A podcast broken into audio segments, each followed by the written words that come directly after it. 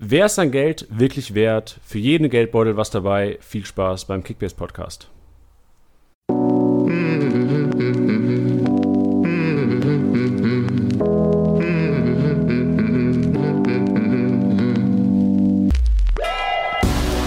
Spieltagssieger wie Sieger, der Kickbase Podcast. Mit deinen Hosts Titti und Janni. Was klappt, Leute? Herzlich willkommen beim Kickbase Podcast. Hier sitzen wie immer. Titti! Oh, jetzt wusste ich nicht, ob ich jetzt hier reinspringen soll oder nicht. Mein Ja, Name ist Titti. Genau, mein Name ist Janni. Ähm, wir freuen uns heute auf eine geile Session, weil heute geht es um dicke Dinger. Und dicke Dinger mögen wir. Oh, das, war, das war hart, hä?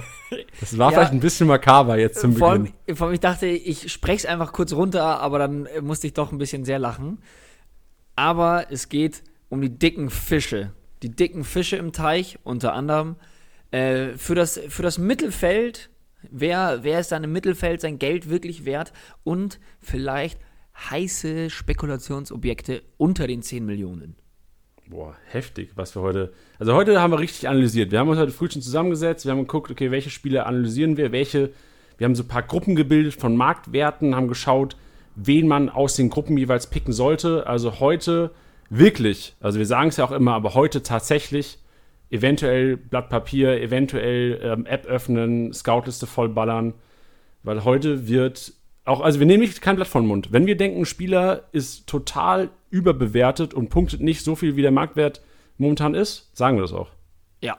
Es ist so ein bisschen, ich habe das Gefühl, es ist so ein bisschen wie wenn du im Club stehst und dann noch so 10 Euro hast und dir denkst, kaufe ich mir davon jetzt zwei, drei Bier oder ein Longdrink? Das ist so auch so eine strategische Frage. So könnte Boah, man das. ist stark. Ja. Das ist ein richtig guter Vergleich. Und Tiddy hat recht, also es ist wirklich so, da wir die ganzen, wie du gesagt hast, die dicken Fische analysieren, also alles über 30 Millionen, wird knallhart analysiert, haben wir aber auch diese Rubrik drin, unter 10 Millionen heute, wenn ihr sagt, oh shit, ja, ich habe jetzt die letzten zwei Wochen schon mein ganzes Geld rausgehauen, habe aber noch, was weiß ich, 8 Millionen und habe zwei offene Positionen, wen hole ich mir denn da?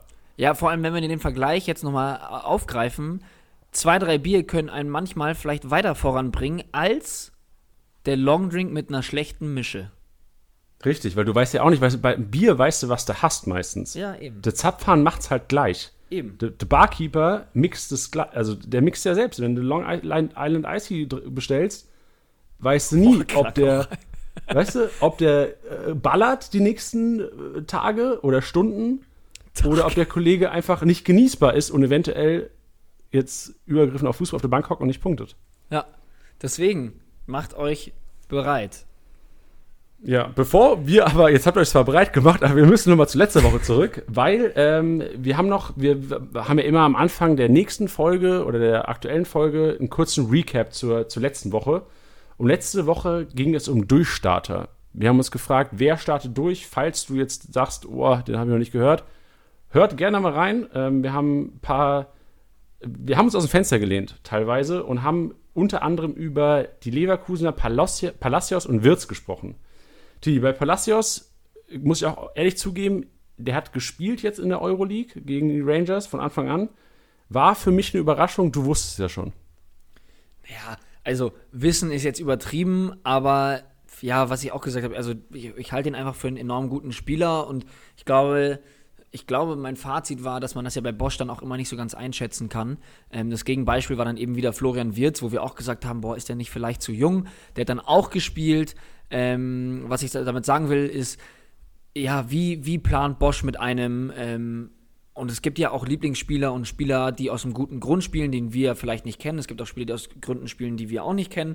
Ähm, deswegen fand ich es geil, dass er gestartet hat, weil, wie gesagt, ich halte sehr viel von ihm. Ähm, und ich fände es schön, wenn sich jetzt auch in den nächsten Spielen rauskristallisi äh, rauskristallisieren würde. Jetzt haben wir es. Ähm, dass Bosch doch auch mit ihm plant und auch auf ihn setzt. Weil wenn ich mir nur noch dieses Roulette anschaue, letzte Saison mit dem hierbei, dann hat er mal gespielt, dann hat er mal nicht gespielt. Ähm, jeder, der ihn also zumindest auch nur für einen Spieltag im Kader hatte, kennt, glaube ich, den Pain. Und äh, dementsprechend wäre es vielleicht mal ganz schön, wenn, wenn Bosch, wenn man ihn da so ein bisschen lesen könnte. Ja, bei Wills muss man halt schauen, also Amiri war ja äh, in Quarantäne aufgrund, ähm, also ich glaube, letzten zwei Wochen jetzt gewesen. ist jetzt wieder back. Da muss man auch schauen, was, was mit Wirtz wird. Also heute Abend spielen gegen Mailand um 21 Uhr. Also Montagabend, je nachdem, wann ihr den Podcast hört. Kann auch sein, dass sie jetzt schon gestern oder vorgestern gespielt haben. Aber auf jeden Fall ähm, muss man da schauen. Kann natürlich sein, dass Amiri jetzt eventuell seine Position da übernimmt. Aber ich, kann mir, ich kann mir auch vorstellen, dass gerade in so einem großen Spiel, ähm, wenn er denn, also der hat seine Quarantäne beendet, der darf dann heute auch schon wieder spielen, oder? Er dürfte, genau, ja. Okay. Er dürfte. Ob er spielt, weiß man natürlich nicht. Ich weiß es nicht, wie er trainieren konnte die letzten Ja. zwei Wochen. Ich tippe mal nicht, dass er heute direkt reingeworfen wird. Aber ähm, kann Aber natürlich sein, wie du sagst, ist ein großes Aber Spiel. gru genau, grundsätzlich würde ich dann eher einen Amiri reinschmeißen, der dann schon mehr Erfahrung hat als ein Wirtz. Ähm, aber ja, wir werden sehen. Ähm, Wäre schön, wie gesagt, wenn man bei Bosch da so ein bisschen vielleicht eine Linie erkennen könnte. Genau, dann ähm, kurz noch zu TSG Hoffenheim. Da haben wir auch ähm, über Baumgartner unter anderem gesprochen.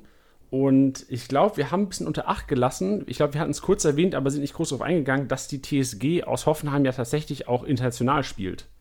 Und da eventuell auch gru- aufgrund der Dichte jetzt auch mit der Gacinovic-Verpflichtung eventuell auch viel Rotation auf einen wartet. Also Baumgartner würden wir eventuell von letzter Woche, das ist ja auch so das Learning, was wir hier haben, weil wir einfach irgendwie jede Woche auch wieder auf die letzten Podcasts ein bisschen eingehen, dass wir sagen, da würden wir vielleicht sogar ein bisschen zurückrudern wieder. Ja, und vor allem, nachdem ich dann auch die Aussagen von Hoeneß dann auch noch gelesen hatte, äh, wie er meinte, ja, wie er, dass Gacinovic irgendwie äh, so eine Art Wunschspieler war und dass er da perfekt reinpasst und sowas, da bin ich dann auch mal gespannt. Thema Lieblingsspieler des Trainers. Boah, das sollte eigentlich eine eigene, sollte eine eigene Folge werden bei uns. Hätten wir Torgen Hazard und Lucien Favre als, als Titelbild. Ja, da werden wir wahrscheinlich später auch noch mal kurz drauf zu sprechen kommen. Richtig. Gut, das war das Recap zur letzten Folge. Wie immer gilt, wenn ihr irgendwelche Anmerkungen habt, was wir vielleicht nicht erwähnt haben oder wo ihr sagt, oder bin ich vielleicht eine andere Meinung oder wo ihr sagt, ey, Tiddy, du hast komplett recht, schreibt uns gerne. Ähm, wir gehen gerne auf eure, auf eure Einwänden ein und bringen sie hier im Podcast wieder, wieder raus. Gut. Tiddy, wer ist sein Geld wirklich wert? Da, das soll ich jetzt einfach mal direkt so beantworten. Ja, ich will einfach nur eine Antwort von dir. Nee. Also wir haben, ich habe ja vorhin äh, im, im Intro schon gesagt, wir haben Spieler ein bisschen nach Marktwerte kategorisiert. Also man konnte ähm, ablesen, dass es jetzt beispielsweise in der obersten Kategorie tatsächlich drei Leute gibt, Lewandowski, Haaland, Kimmich, die einfach in dieser ähm, 47 bis 50 Millionen Riege sind und wo drunter auch zwei, drei Millionen keiner mehr an Marktwert hat, wo man sagt, okay, das ist jetzt eine Gruppe. Und so wird das Ganze jetzt quasi durchge, durchgekaut von uns beiden. Ganz genau. Mit was fangen wir an? Fangen wir direkt mal mit den dicken Fischen an? Ja, Titi, komm, also jetzt, haben wir- jetzt habe ich es gesagt, jetzt müssen wir das analysieren. Ja. Und ähm, ist für mich eine Kategorie, die oftmals am einfachsten fällt, habe ich so das Gefühl. Weil oftmals, also so Lewandowski, Haaland, Kimmich, wäre für mich eine ganz einfache Wahl. Wie, wie geht's dir denn da? Ja, geht, geht mir ganz genauso, dass, dass es eine einfache Wahl wäre, dass es Spieler sind, die ihr Geld absolut wert sind. Dass man da auch gerne overpayen kann. Wenn ich mir jetzt gerade anschaue, wir nehmen jetzt einfach mal Lewandowski ähm, mit 50,2 Millionen, wo, ähm, wo ich sagen muss, Lewandowski ist kein Spieler, wo ich auf den Marktwert schaue. Also gerade nach der letzten Saison, die wirklich abgefahren war von ihm. Also wenn man sich, wenn man einmal ein Spielerprofil schaut und auch unabhängig jetzt von Kickbase sich mal die Statistiken anschaut, es ist absolut irre. Und wenn man, wenn man sich dann auch noch den Marktwert anschaut, jetzt habe ich sehr oft anschaut gesagt, ähm, der letzte Saison, glaube ich, bei 70 Millionen zwischenzeitlich mal lag.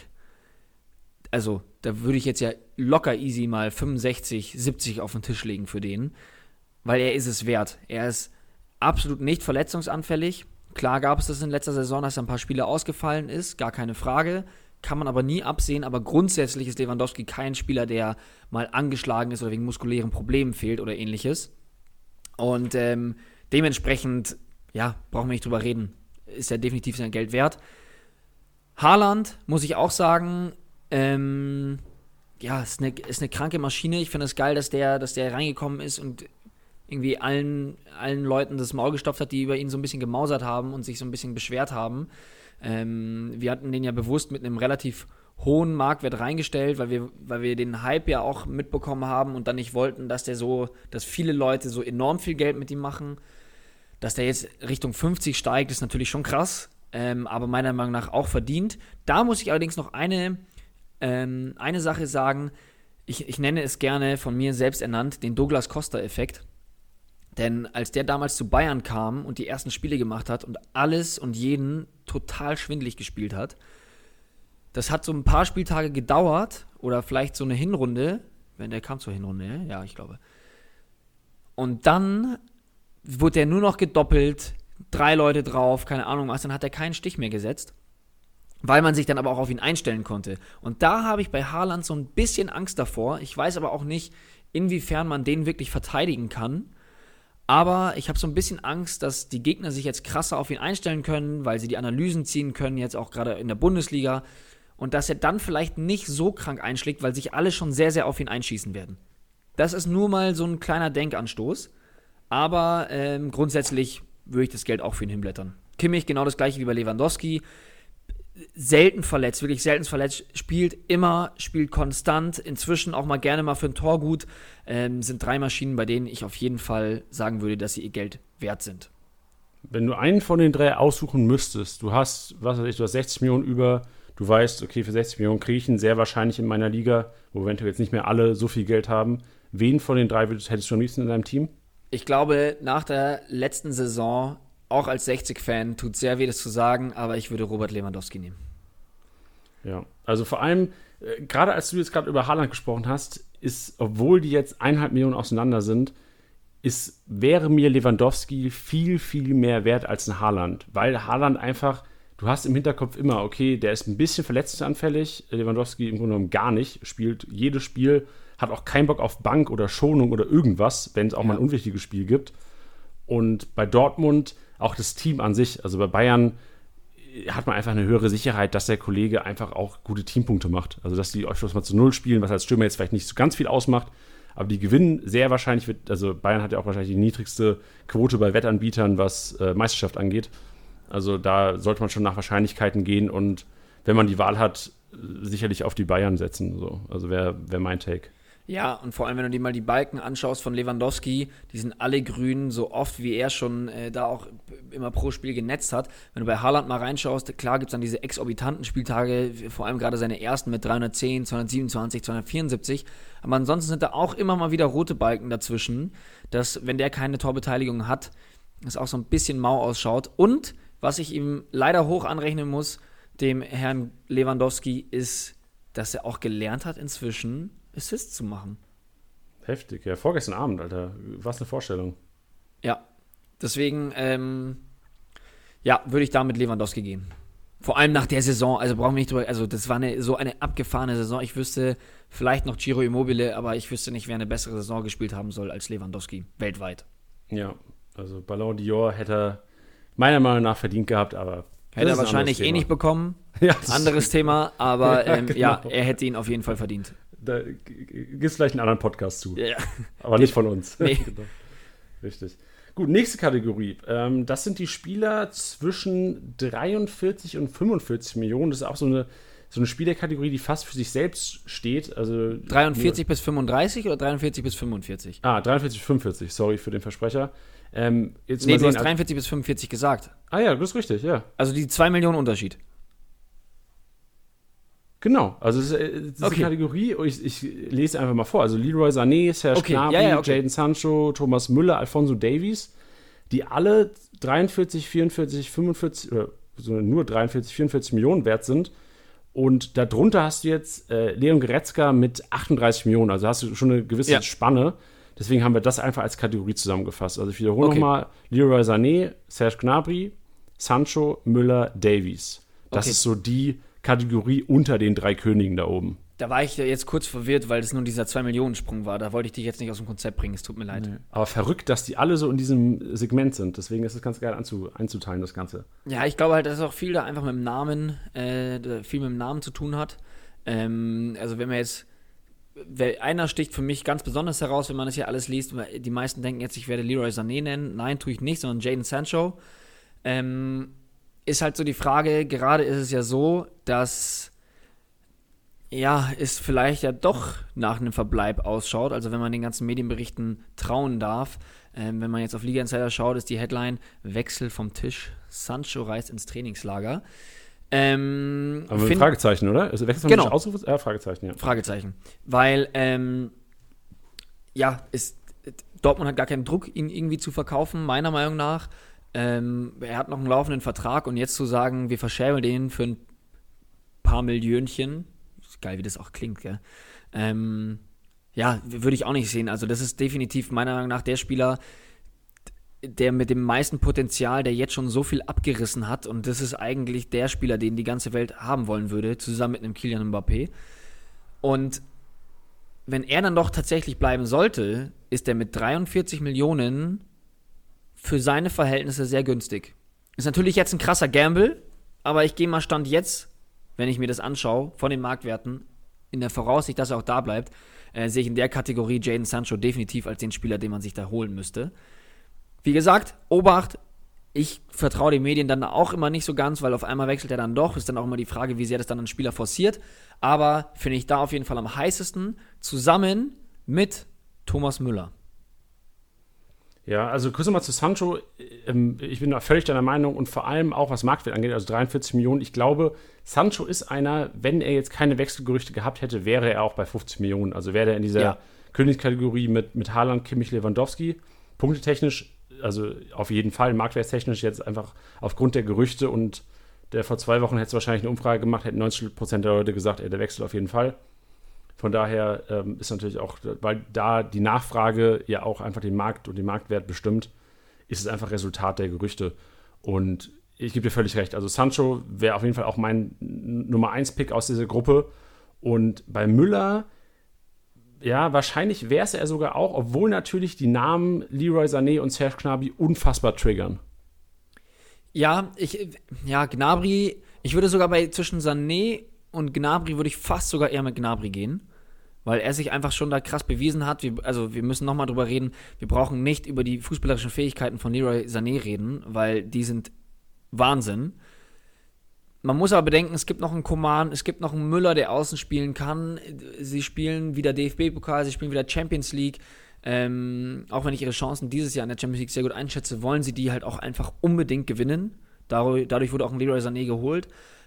Deswegen gehe ich davon auch schon von viel Rotation aus. Und ich glaube nicht, dass die am Ende so viele Spiele machen werden. Natürlich ist die Frage, wenn jetzt ein Serge Gnabry gegen, ähm, ohne jetzt jemanden nahe treten zu wollen, aber gegen Bielefeld spielt, dann ähm, ist da die, die, Punkteausbeute natürlich enorm hoch. Oder die, die Chance auf eine hohe Punkteausbeute ist sehr hoch. Und ähm, es ist mir aber alles zu, zu unsicher. Das ist mir alles zu unsicher. So ein Thomas Müller unter Flick hat gespielt, hat performt, hat auch eine bombastische Saison gespielt. Und es gibt eigentlich keinen Grund, einen Thomas Müller rauszunehmen. Und es wurde so oft darüber geredet, ja, jetzt Müller rotiert raus und Müller spielt nicht. Und warum sollte Müller spielen, wenn man den auf der Bank hat? Ja, aber letztendlich hat er immer gespielt und er hat einfach abgeliefert, wenn er gespielt hat. Deswegen, ja, glaube ich, dass ich da auf jeden Fall mit Müller gehen würde. Ja, was auch gegen die Flügelzange der Bayern spricht, ist einfach, dass Flügelspieler generell ja oftmals, also die haben sehr viele 1 gegen 1 Duelle, sind oft echt körperbetonte Zweikämpfe und dadurch halt auch einfach verletzungsanfälliger. Und ich hätte weniger Bauchschmerzen, hätte ich jetzt einen Alfonso Davis, über den wir noch gar nicht geredet haben gerade, äh, hätte ich wahrscheinlich weniger Bauchschmerzen mit einem Davis Müller im Team, als jetzt mit einem äh, Leroy Sané oder Serge Gnabry, die wahrscheinlich oftmals echt Ausschläge haben, aber dann auch mal drei, vier Wochen ausfallen könnten und natürlich auch, was wir noch gar nicht besprochen haben, auch rausrotieren könnten einfach mal, weil es halt einfach eventuell äh, einen Ivan Perisic und auf jeden Fall ja noch einen, einen Koman gibt. Ich war, äh, bleibt Perisic? Also das war die Diskussion. Also ich glaube, momentan stand wahrscheinlich nicht, aber ich erinnere mich nur an den Kommentator beim Spiel ähm, gegen Chelsea am Samstagabend, der gesagt hat, dass es echt eine Möglichkeit ist und dass er einfach sehr wertvoll ist, weil er einfach weil Bayern auch wieder diese Doppelbelastung hat. Die spielen die Spiele die, die viel, die spielen jetzt schon sehr viel. Äh, Champions League-Finale wäre, glaube ich, korrigiere mich, zwei Wochen vor Bundesliga-Start oder zweieinhalb oder drei, ich bin mir gerade ein bisschen unsicher. Aber dadurch, dass sie jetzt schon sehr viel spielen, brauchen die einfach Leute zum Rotieren. Und das sind halt Positionen, wo es einfach schnell gemacht wird. Koman kann ich mir vorstellen, dass er auch sehr viel Spielzeit bekommt. Natürlich weniger als Gnabry und Sané, wenn sie fit sind, aber trotzdem glaube ich, dass die zwei auch öfters mal Samstag 15.30 Uhr eine Überraschung, irgendwie Bankplatz, Sané, was mhm. weiß ich. Und dann noch der letzte, der genannt wurde, Alfonso Davies. Ähm, ja, kommt natürlich auch eine gewisse Sympathie mit. Ähm, also was der abgerissen hat, ist der Wahnsinn. Ich sehe den Hernandez, wie gesagt, auch nicht als Linksverteidiger. Ich glaube nicht, dass ein Davies nächstes Jahr alle 34 Spiele von Beginn an machen wird. Dazu noch Champions League und DFB-Pokal, deswegen wird der bestimmt auch mal rotiert werden. Aber alles in allem, aktuell 43 Millionen für den Davies. Ja, ist schon auch ein bisschen Hype dabei, aber wenn man sich das anschaut, mit den Spielen, die er gemacht hat, 4127 Punkte, ähm, muss man so stehen lassen, ist verdient und sehe ich auch kein Risiko, den jetzt zu kaufen oder ähnliches. Nee, auf jeden Fall auch konstant. Also gerade als ja. Abwehrspieler, weiter in der Abwehrspielerkategorie jetzt nicht unfassbar viele, äh, wie haben wir gesagt, dicke Fische gibt. Und Davis in der Abwehr zu haben, macht auf jeden Fall auch schon Sinn. Also hast du einen konstanten Abwehrspieler, der wirklich meistens spielen sollte und meistens auch, was er sich 150 plus Punkte liefern sollte bei einem äh, einfachen Gegner der Bayern. Ja. Gut. Dann haben wir das auch mal kurz weggedroschen. Kurz abgehakt, richtig. richtig. Kommen wir zur nächsten Kategorie. Und also wir können verstehen, wenn es teilweise eventuell ein bisschen unübersichtlich ist für euch. Wenn es euch hilft, ähm, könnt ihr gerne mal auf Liga Insider gehen. Dort gibt es die Kategorie oder den Reiter Kickbase. Und da habt ihr eine Übersicht, auch generell eigentlich ein, super Tipp für alle, die es jetzt zum ersten Mal hören. Da gibt es eine, eine, Übersicht, ähm, wo man die Marktwertgewinner sehen kann. Also täglich 22 Uhr werden die Marktwerte ja aktualisiert, der Kickbase-Spieler.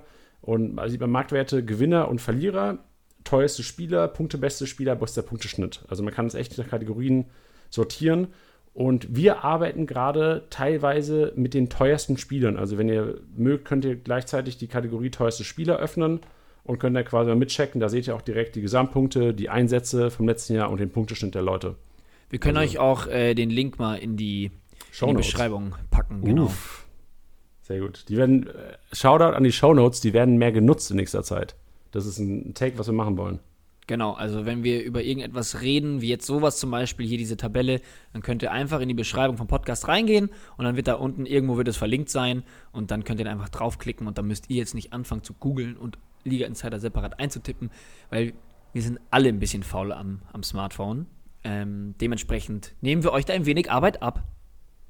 Genau, und die nächste Kategorie wird jetzt ein dickerer Batzen. Von daher hoffe ich, dass ihr die Tabelle auch geöffnet habt. Das sind neun Spieler.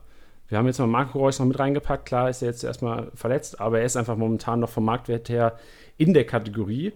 Es geht um Leon Goretzka, Benjamin Pavard, Rafael Guerrero, Axel Witzel, Julian Brandt, Kai Havertz, David Alaba, Marcel Sabitzer, Torgen Hazard und den bereits genannten Marco Reus. Das sind alles Spieler, die momentan zwischen 34 und was sind's? 38 Millionen wert sind. Und die haben wir jetzt einfach mal in die Kategorie gepackt. Und äh, Tilly, dir gebührt wie immer der Anfang. Äh, du kannst dir auch gerne einfach einzelne Spiele raussuchen. Ich weiß, es ist relativ viel. Und äh, mit der Analyse starten. Okay. Ich, ich pick mir erstmal direkt raus. Ähm, für mich äh, der heißeste Kandidat mitunter Julian Brandt. Ähm, den pick ich mir raus, weil ich finde, dass sein Marktwert definitiv gerechtfertigt ist mit 36 Millionen. Ich glaube, dass das einfach jetzt auch gerade so ein bisschen das Sommerloch ist, dass der eben auf diesen Wert runtergegangen ist. Ähm, bei einem möglichen Sancho-Abgang wird dann natürlich noch eine heißere ähm, Personalie, aber ich glaube, Julian Brandt, absolutes Go-To nächste Saison. Ähm, ja, also ich sehe den als, als gesetzt, ich sehe den als einen sehr wichtigen kreativen Part im, im, im Dortmunder Offensivspiel. Ähm, meiner Meinung nach hat das auch letzte Saison oft genug gezeigt.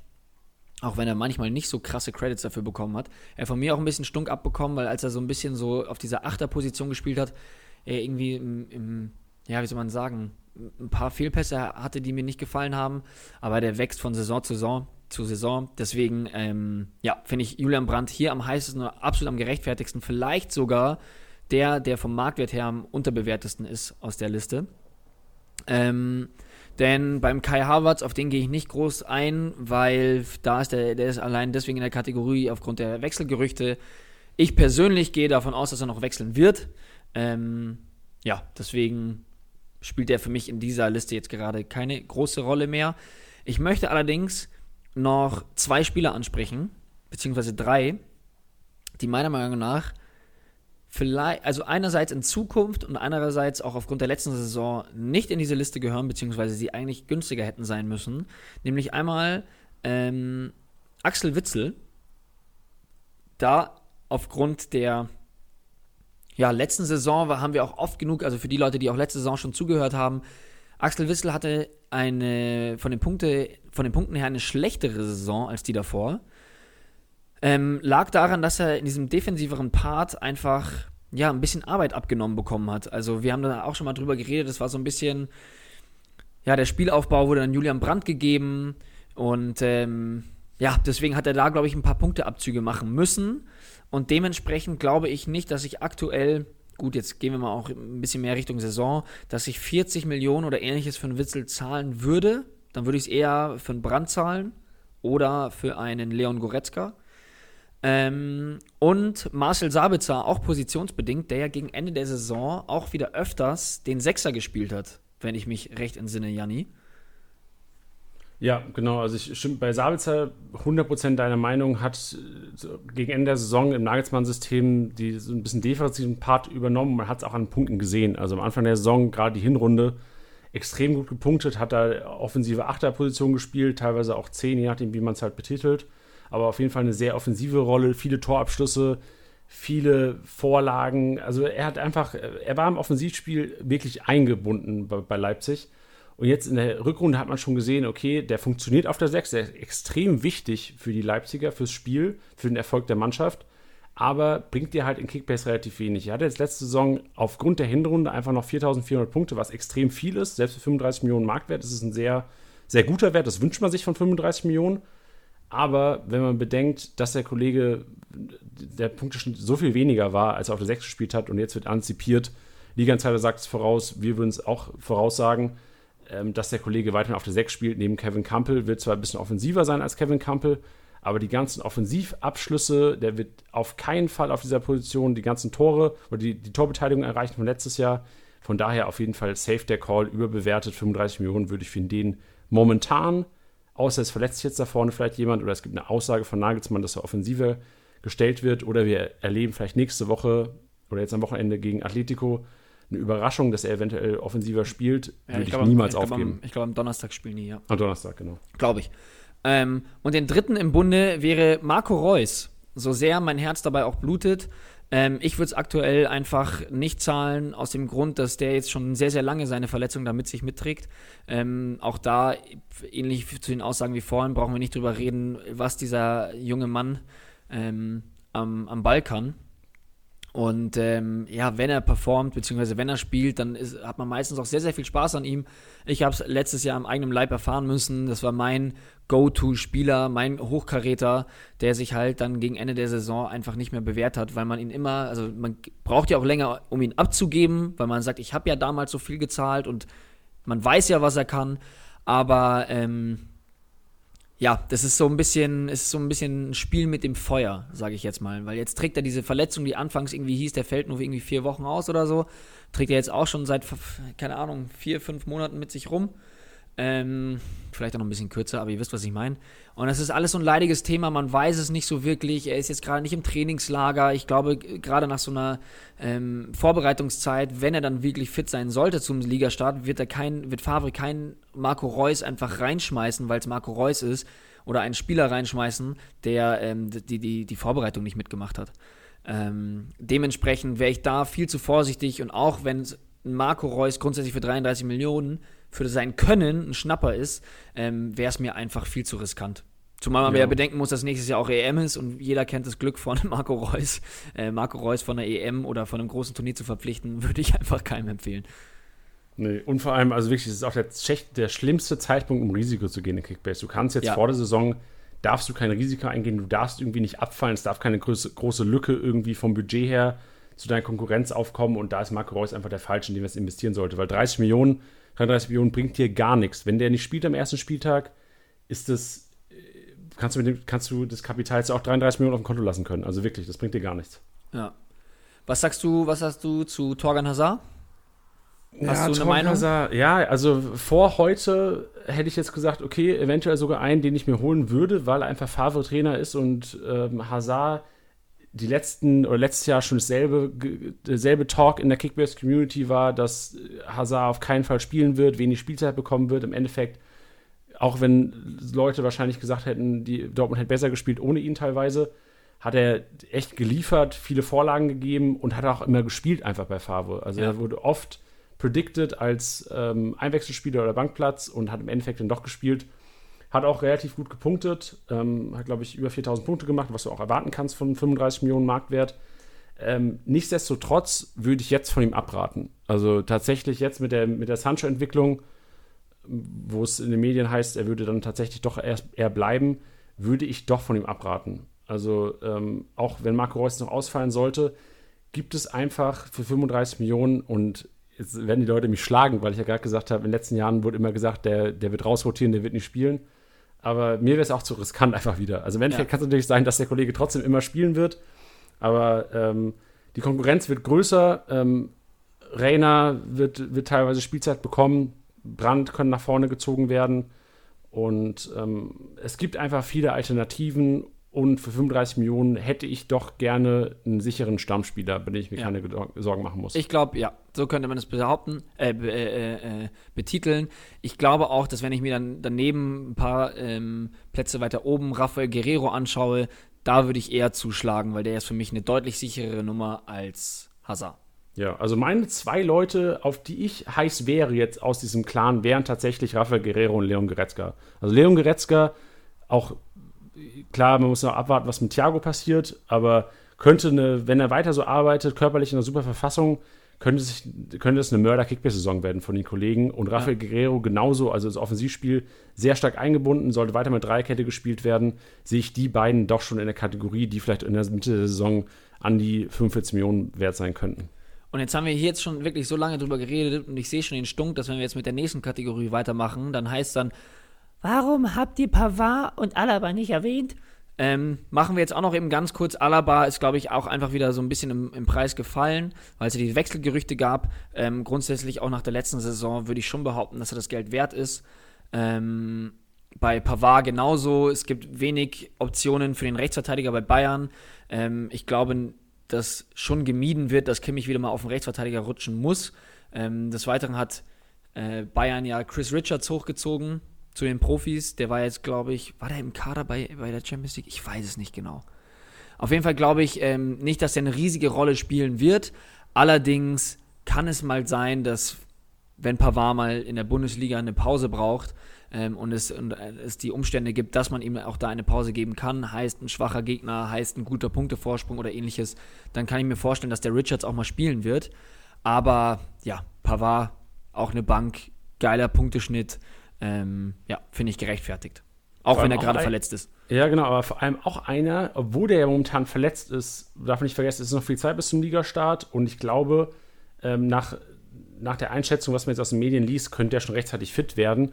Und selbst wenn er jetzt den ersten Spieler verpassen sollte, ist Pavard einer, den man sicherlich auch äh, fast schon zum Marktwert momentan liegen bekommen könnte. Und da sollte man sich echt Gedanken machen, ob man da vielleicht zuschlagen könnte oder sollte, weil das äh, viel günstiger bekommt man ihn. Wenn er jetzt fit wäre, würde er bestimmt overpaid werden teilweise. Ja. Von daher ist es teilweise auch wirklich von Vorteil, wenn da mal ein angeschlagen Zeichen steht, dann muss man vielleicht nicht so viel zahlen für den Kollegen. ja, sehr gut. Gut, nächste Kategorie, Tilly. Jetzt sind wir bei 30 bis 32 Millionen und jetzt wird es interessant. Jetzt, ich, weil ich finde das verdammt schwer inzwischen, tatsächlich. Also die Kategorie besteht aus Emre Can, Mats Hummels, Nkunku, Volland und Kostic, die alle mhm. zwischen 30 und 32 Millionen, ich wiederhole nochmal, Emre Can, also Can, Hummels, Nkunku, Volland, Kostic. Finde ich schwer. Ähm, ja. Ja, also. Ich erkläre dir mal, warum ich es schwer finde. Also zum ersten Mal, also Can und Hummels sind für mich irgendwie keine, also ich finde die beide sehr, sehr teuer du weißt zwar, dass sie immer spielen, sind konstant, aber irgendwie sind das jetzt keine krassen Kickbase-Punkter. Ja. Auf der anderen Seite hast du einen Kunku, einer, der unfassbar ausrasten kann, aber du hast im Hinterkopf immer, ah, ähm, der, der, könnte auch mal zwei Spiele hintereinander auf der Bank sitzen. Das wird dem Nagelsmann nichts ausmachen, da gibt es genug Alternativen. Dann hast du Volland, der auch extrem Leverkusen abhängig ist und extrem formabhängig. Der hat immer mal ja. zwei, drei Wochen, wo er extrem abgeht, MVP ist, zwei miteinander, was weiß ich. Und genau dasselbe mit Kostic. Also es ist so ein bisschen so die Bauchschmerz-Kategorie, meiner Meinung nach. Ja. Ja, vor allem auch auf, auf, auf den Preis bezogen. Also ich meine, du hattest es vorhin auch angewe äh, äh, angewähnt, geil, ähm, angesprochen oder erwähnt. Ich entscheide mich für angewähnt.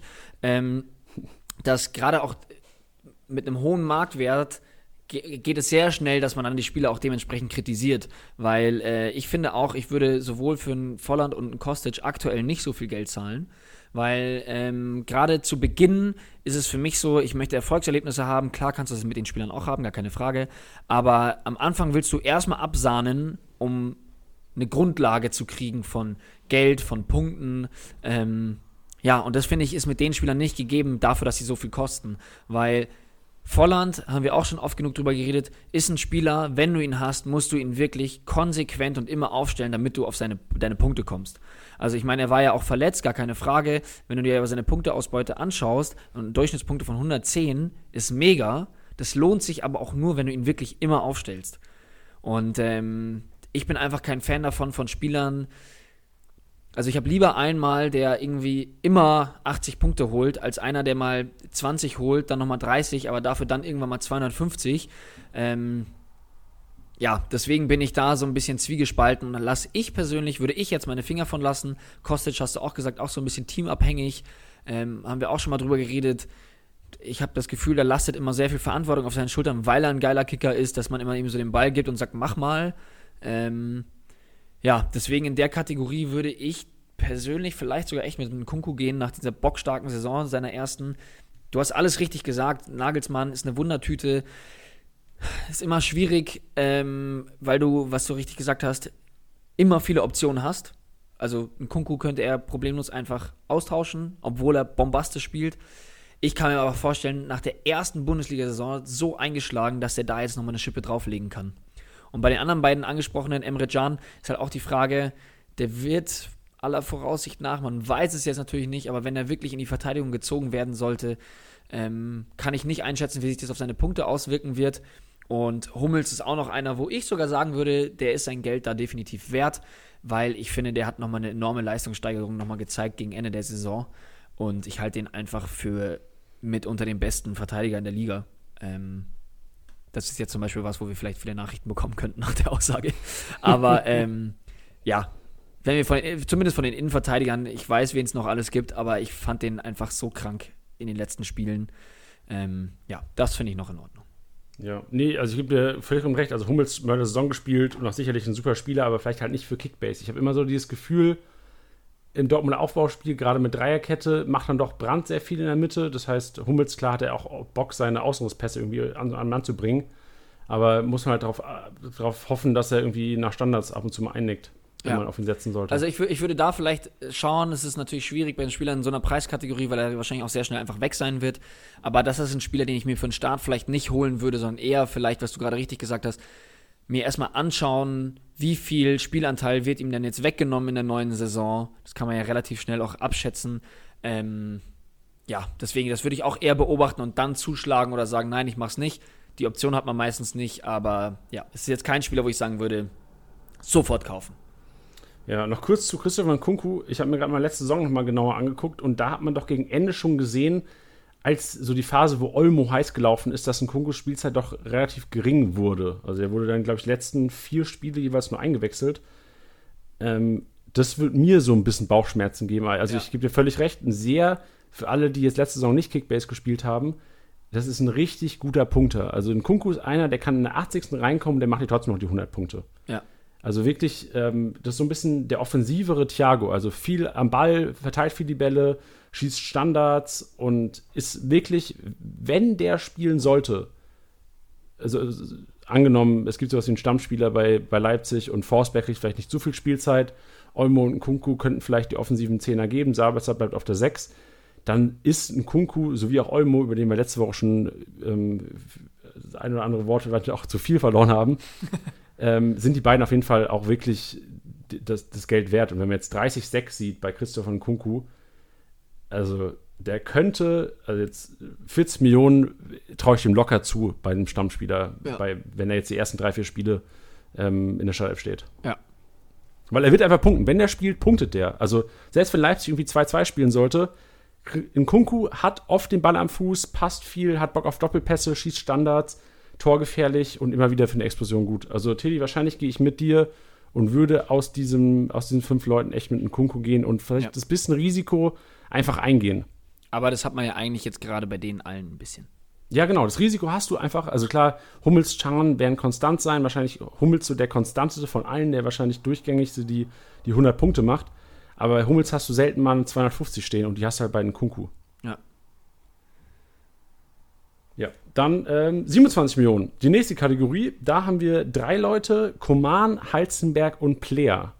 Und wir waren uns einig im Vorgespräch, warum ist Player nur 27 Millionen wert? Ja, wir verstehen es wirklich überhaupt nicht. Also, ähm, drittbester Stürmer der letzten Saison gewesen für 27 Millionen. Ähm, wenn ich mich recht entsinne, ich möchte jetzt keinen Quatsch erzählen, aber der war ja auch länger verletzt, oder nicht? Ähm, doch, ziemlich sicher. Ja, ich glaub, Ähm. wahrscheinlich, ja genau, der war äh, öfters mal raus. Genau, letztes Jahr. 27 Einsätze. Also hat er sieben Spiele auf jeden Fall schon mal nicht gemacht. Ähm, und da 3375 Punkte, drittbester Stürmer der Saison gewesen. Ähm, bei 27 Millionen, sorry, einkaufen. Sofort. Also, äh, ja, brauchen wir nicht drüber reden. Der, den würde ich sofort eintüten. Ich hoffe einfach, Anatol hat es ja schon gesagt, dass er ab jetzt wieder vermehrt äh, den Podcast hören wird, weil wir jetzt ähm, in den kommenden Tagen unsere Liga starten werden. Ähm, ich hoffe, er hört nicht zu, aber Player ist für mich mein, ähm, der Stimme, auf den ich absolut gehen werde. Ja, vor allem für 27 Millionen, also wirklich, meiner Meinung nach gehört er echt in die Kategorie ähm, Hummels, Chan. Also ich hätte tatsächlich lieber einen Player als einen Hummels oder einen Chan. Ja. Und das schreibe ich sofort. Wahrscheinlich lieber als einen Hazard sogar. Also Ja. der ist auf jeden Fall viel zu wenig wert momentan. Ähm, hat Ja. auch, komischerweise ist er in den letzten zwei Tagen so ein bisschen angestiegen. Jetzt ist der, stagniert er wieder so ein bisschen. Ich habe gedacht, jetzt geht's rund, so marktwertstechnisch, aber. ähm, Ist für mich bisher auch noch in Ordnung. Bis wir, diese, bis wir die Liga starten, ist das alles Also- ganz in Ordnung. So. Okay. Hast es Ähm, eingeleitet, Tim. Ja, ich meine jetzt, es ist geil, dass ich sage jetzt, ich hoffe, dass keiner von der Liga zuhört, aber Janni ist ja dieses Jahr auch äh, endlich am Start. Und ähm, ja, habe ich da schon mal einen meiner Tipps hier weggegeben. Ja, Ähm, aber ich höre den Podcast ja nicht. Ja, stimmt. Passt. ähm, ansonsten Koman und Halstenberg. Ich meine, man muss dazu jetzt sagen, so die, die kommende Kategorie und die, die kommenden Marktwerte, ähm, da werden wir wahrscheinlich nur einzelne Spieler rauspicken, weil, ja, das sind ja schon eigentlich Marktwerte, wo sich Spieler einpendeln, wo das, sage ich mal, berechtigt ist. Also, ähm, man muss dazu ja sagen, dass viele Spieler, die sehr, sehr teuer sind, auch viel von dem Namen Dortmund und Bayern leben. Also wenn du jetzt da durchschaust und dir die ersten Vereine anschaust oder den Top 10 zum Beispiel, das ist ausschließlich Bayern und Dortmund. Dann kommt einmal noch Kai Havertz mit Leverkusen dazwischen. Also es sind eigentlich nur die Top-Teams. Jetzt kommen die Mannschaften, die jetzt von dem Namen her nicht so profitieren, aber viele Spieler, wo man einfach sagen kann, ja, ist in Ordnung. Deswegen werden wir das jetzt nicht so durchkauen, sage ich jetzt mal, weil zum Beispiel ein Halstenberg für 27, würde ich sogar sagen, der ist sogar noch ein bisschen mehr wert. Koman, ähnlich wie bei Reus, fußballerisch definitiv mehr wert, aber aufgrund der Gegebenheiten, dass er oft verletzt ist, ähm, mit Rotation und ähnliches, würde ich aktuell auch nicht mehr als 30 für einen Command zahlen. Ich würde mir persönlich sogar gar nicht holen. Ähm, ja, das ist mein Take zu den Spielern. Ja. Ja, genau. Also kurz, kurz mal den Ablauf zu erklären. Also wir haben jetzt so die, die dicken Fische wirklich auch ähm, alle durchgenommen und gehen jetzt punktuell Richtung ähm, 10 oder unter 10 runter und werden auf dem Weg dahin auch nur vereinzelt Leute ansprechen, weil uns ist so aufgefallen, Tilly, dazu kannst du auch gerne was sagen, die Leute, die 15 bis 25 Millionen wert sind, die sind es einfach teilweise einfach wert. Also es sind so diese, diese Durchschnittsspieler, also die Überdurchschnittsspieler für Kickbase-Durchschnittsspieler, die man ein Team haben sollte, gerade Richtung Ende der Saison, die einfach auch den Marktwert wahrscheinlich oftmals beibehalten, die irgendwie so plus minus 5 Millionen rausgehen werden aus der Saison. Ja. Also es gibt, wie gesagt, wir sprechen ein paar an, wo es halt eben, wo wir sagen, hey, die gehören da nicht rein. Entweder müssen die tiefer oder höher. Ähm, aber die werden wir jetzt dann einfach einzeln rauspicken und jetzt nicht hier irgendwie nochmal äh, 50 Spieler irgendwie durchgehen. Genau, wir werden es auch relativ quick machen. Ich würde anfangen mit äh, Thomas Meunier. 25 Millionen finde ich noch viel zu wenig für ihn. Und ähm, auch äh, abgesehen davon, also gerade im Hinblick darauf, dass halt einfach Stammspieler wird beim BVB. Und ähm, klar, viele wissen nicht viel über ihn oder wir haben ihn auch selten spielen sehen, außer jetzt irgendwie in Champions League spielen oder YouTube-Videos oder sonstige Geschichten. Aber 25 Millionen für einen Stammspieler von Borussia Dortmund, der, der parallel, also Guerrero links, was haben, hatte Guerrero für einen Wert? Guerrero war 37 Millionen wert. Das sind 12 Millionen weniger. Ähm, für 12 Millionen weniger kriegst du, kriegst du einen Meunier, würde ich zuschlagen und finde ich auch noch sehr, sehr unterbewertet. Ja, und wer sich da noch vielleicht ein bisschen, ja, wenn man ihn, wenn wir ihn euch ein bisschen schmackhafter machen sollen, müsst ihr einfach mal ein paar Folgen zurückschauen, wo wir die internationalen Neuzugänge besprechen. Da haben wir zusammen ähm, mit einem Experten, äh, haben wir da ganz, ganz feine Stats, ähm, die euch das vielleicht ein bisschen näher bringen können, warum er definitiv mehr als 25 Millionen wert sein könnte. Ja, dann André Kramaric, wir hatten auch über ihn kurz off-air noch gesprochen, Tiddy. Ja, 25,3 Millionen, ja oder nein? klar, würde ich machen. Also für was, zu was er imstande ist, wissen wir alle. Ähm, ja, bei dem Marktwert machst du bei ihm gerade aktuell nichts falsch. Das ist kein Spieler, der jetzt runter auf 15 geht oder auf 20, sondern wenn der spielt, ähm, macht er einerseits seine Tore, äh, andererseits ist, das, ist der für mich mit keinem Risiko verbunden bei dem Marktwert. Den würde ich auf jeden Fall eintüten. Und Ja. theoretisch, wenn er spielt und so performt, wie er es die letzten Jahre gemacht hat, ist es einer, der auf 35 steigen kann. Das auf jeden Fall. Also das Einzige, was man im Hinterkopf behalten sollte, Hoffenheim spielt international, vielleicht nicht so konstant, könnte mal geschont werden. Aber dennoch, wenn jemand von Hoffenheim, dann wahrscheinlich Kramaric oder Sko. So, Ja. um vielleicht auf den nächsten schon überzuleiten. Ich würde davor noch einen nehmen, der noch über Robert Sko steht, nämlich Niklas Süle. Ähm, Finde ich auch spannend. Aktuell bei 25 müsste man eigentlich fast machen. Ähm, die Frage ist halt, na klar, der hat jetzt immer mal wieder Einsätze bekommen ähm, und immer noch mal ein paar Minuten gespielt. Ja, wenn wir jetzt mal davon ausgeht, dass er wirklich bei 100% ist, ist er für mich ein Stammspieler beim FC Bayern. Der würde auch einen Boateng verdrängen. Auch wenn Boateng super gespielt hat die letzte Saison. Aber da ist ein Süle für mich klar gesetzt. Ähm, muss man natürlich abwarten. Vielleicht ist es eigentlich zu heikel. Wenn man jetzt aber sagt, man hat eigentlich ein ganz gutes Team stehen und ich habe jetzt noch 30 Millionen zum Rumspielen, dann würde ich vielleicht sagen, könnte man das mal mit Niklas Süle probieren. Ja, auf jeden Fall. Aber also ich sehe ihn gerade in Bezug auf Alaba, der ihm wahrscheinlich auch viel im Aufbauspiel wegnehmen wird, gerade so der, der Pass über die Mittellinie, sehe ich Süle doch schon, also 25 Millionen würde ich für ihn zahlen auf jeden Fall, aber über 28, 30 Millionen würde ich da nicht gehen. Also den sehe ich eher in der Kategorie sehr wichtig für die Mannschaft, sehr, sehr guter Abwehrspieler, aber jetzt für, für Kickbase selbst jetzt nicht der Spieler, der da die, die grünen Balken durchgängig sammelt, außer Bayern spielt halt zu null. Ja. Genau, Robert Sko hattest du gerade auch noch erwähnt. Ähm, Finde ich persönlich berechtigt. Muss man gar nicht mehr so viel zu sagen. Hatte eine gute Einstandssaison ähm, von seinen Leistungen her. Ich glaube, bei Hoffenheim war es aber trotzdem generell sehr wild noch letztes Jahr.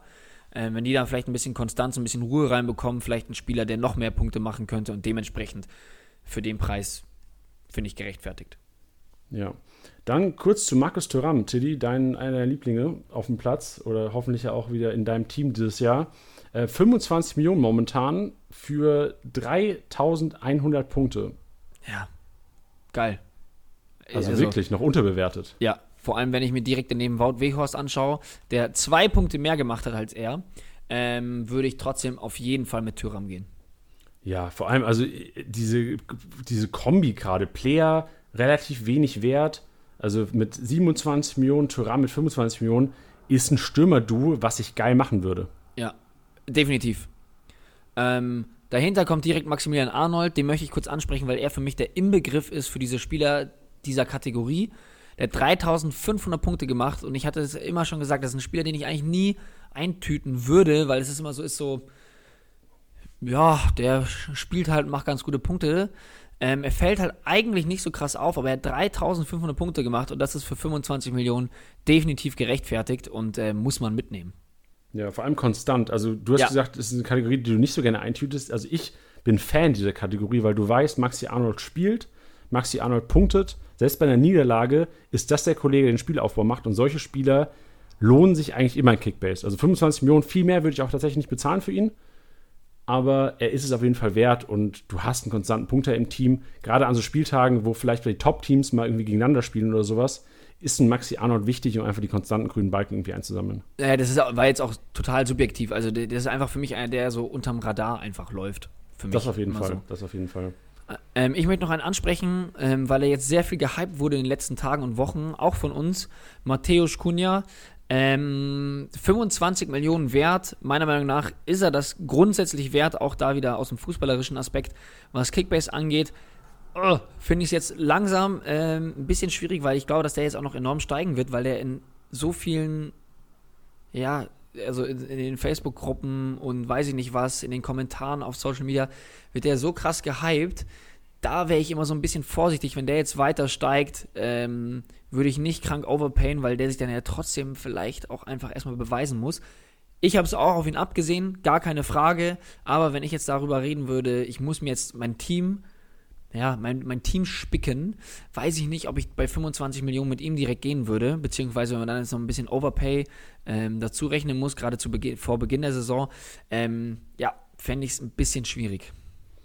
In die Richtung kann man ja auch schon ein bisschen teasern. Wir haben nämlich nächste Woche Montag uns auserkoren. Wir haben uns die zwei interessantesten Teams unserer Meinung nach rausgesucht. Und zwar ist das Hertha BSC Berlin und Eintracht Frankfurt dieses Jahr. Beide spielen nicht international, international können sich auf die Bundesliga fokussieren. Und wir haben uns Experten eingeladen. Wir haben einen Hertha-Experte und einen Eintracht-Experte nächsten Montag zu Gast. Und da werden vielleicht auch mehr erfahren, ob Kunde wirklich 25 Millionen wert ist. Nur schon mal als kleinen Teaser für nächste Woche. Mega geil. Ja, bin ich auch sehr, sehr gespannt. Wer ist der nächste, den du ansprechen würdest? Ich würde gerne äh, Musa Diaby noch kurz, kurz ansprechen. Da ist mein Cursor auch gerade. Ich wusste, ich wusste, du willst über ihn sprechen. Ja. Musa Diaby ähm, hat, glaube ich, auch wieder getroffen in der Euroleague. Yes. Und gefährlicher, auch wirklich sehr, sehr guter Kickbase-Spieler, weil dribbelstark und äh, wenn, wenn er spielt, wonach es ja momentan sehr, sehr aussieht als Stammplatz bei, Le bei Leverkusen die linke Seite, äh, klar vor Bailey, eine richtige Punktemaschine da vorne. Ja, auch da wieder sehr subjektiv. Wenn ich an die nächste Saison denke, denke ich an Musa Diaby und ich weiß nicht warum. Ja, also vor allem sehe ich 24,4 Millionen auch wirklich, gerade im Hinblick auf das Volland, ähm, was hatten wir gesagt bei Volland? Volland ist ähm, 30 Millionen wert. Also ich hätte fast lieber ein Diaby im Team als ein Volland. Ja. ja. Weil einfach, ich erinnere mich an dieses Tor gegen Hoffenheim letztes Jahr, wo der den Posch, weißt du noch, diese Situation, der stand vor Posch der hat einfach Posch getunnelt, innerhalb von einer Millisekunde war der dem vorbei, hat das Ding eingenetzt. Und das ist Diaby, dribbelstark und diese plus 5 Dribbling oder Gegner ausgedribbelt, das wird so oft bei ihm aufpoppen dieses Jahr und deswegen glaube ich auch an seinen Durchbruch. Ähm, war vielleicht auch einer, den wir vielleicht mal in der Durchbruchkategorie letzte Woche ansprechen hätten können. Aber ich glaube, Diaby ist einer, der gerade jetzt gezeigt hat, er ist Stammspieler bei der, bei Leverkusen und wird sicherlich, auch wenn Herr Havertz gehen sollte, da sehr viel im Spielaufbau machen oder er wird sehr oft gesucht werden, auf jeden Fall. Ja. Ansonsten muss ich mal ein bisschen scrollen. Äh, ich kann mal nebenbei ein bisschen vorlesen. Dani Olmo haben wir sehr viel drüber geredet in letzter Zeit. André Silva bei Frankfurt würde ich tatsächlich auch auf unseren Podcast warten. Ähm, meiner Meinung nach auch großes Potenzial, wird er es abrufen können. Hm, da hoffe ich mehr von unserem Frankfurt-Experten. Ähm, Thiago, gar keine Frage, wenn er bleibt, bombastischer Spieler. Marktwert ist jetzt gerade deswegen so niedrig, ähm, weil er mit starken Wechselgerüchten behaftet ist. Ähm, grundsätzlich, wenn es heißt, er bleibt bei 23 Millionen, äh, braucht man nicht drüber nachdenken. Auf jeden Fall eintüten. Ähm, ansonsten gibt es noch jemanden, also fällt jetzt spontan noch ja, jemand ins Auge? Ich würde gerne bei 20 Millionen mal kurz einen Halt machen. Und zwar gibt es da eine Kategorie, wo extrem interessante Spieler ähm, stattfinden. Also 19,9 Rami Benzebaini, ja. Dann 19,8, ja. dann Axel Sagadou, dann 19,2 Elvedi, 19,1 Tapsoba, 19 Demirbay, 18,6 Grifo. Das sind für mich alle Spieler, die extrem interessant sein können dieses Jahr. Ja, vor allem Sagadou, der, dem ja vielleicht einen Stammplatz in der Innenverteidigung winkt, wenn Dortmund wirklich mit der Dreierkette spielen sollte. Äh, Benzebaini haben wir in den letzten Wochen auch öfters angesprochen. Äh, für, für das Geld würde ich ihn auf jeden Fall mitnehmen weil, ähm, ja, wir brauchen es jetzt nicht zum hundertsten Mal sagen, aber Kickbase-Punkteausbeute könnte auf jeden Fall immer, immer groß sein bei ihm. Ähm, Nico Elvedi super konstant, wenn er nicht verletzt ist. Äh, ein Kickbase-Spiel, an dem man sehr viel Spaß hat. Äh, Tabsoba, einer meiner Lieblinge. Ich, ich, ich, hoffe sehr auf ihn nächste Saison. Äh, hatte, also ich hatte sehr, sehr viel Spaß letzte Saison mit ihm. Ähm, Demirbay und Grifo sind für mich immer so Wundertüten, um ehrlich zu sein. Das sind Spielertypen, die ich dann ungern im Team habe Einfach nur aus dem Grund, dass ich dann immer nicht weiß, spielen die, spielen die nicht. Gut, bei Grifo vielleicht jetzt inzwischen weniger der Fall.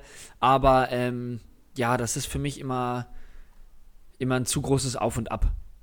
Ja, bei Grifo eben, auch, eben halt auch viel SC Freiburg abhängig. Ja. Also wenn Freiburg, ich weiß, letzte Saison, am Anfang der Saison hat Freiburg, glaube ich, einen unfassbaren Lauf hingelegt. Und wenn da Grifo, ähm, wenn es dieses Jahr wieder der Fall sein sollte, wird Grifo schon noch einer der Top-Punkter sein, die ersten Spieltage. Aber ist halt auch Freiburg abhängig. Wenn Freiburg irgendwie drei, vier Spiele mal nicht punktet, punktet Grifo auch nicht stark. Also es ist nicht einer, der da äh, obwohl er viele Standards trifft und auch äh, tritt und im Spielaufbau irgendwie auch oft am Ball ist, ist es keiner, der jetzt trotz einer 0-3-Niederlage noch 150 Punkte macht. Ja.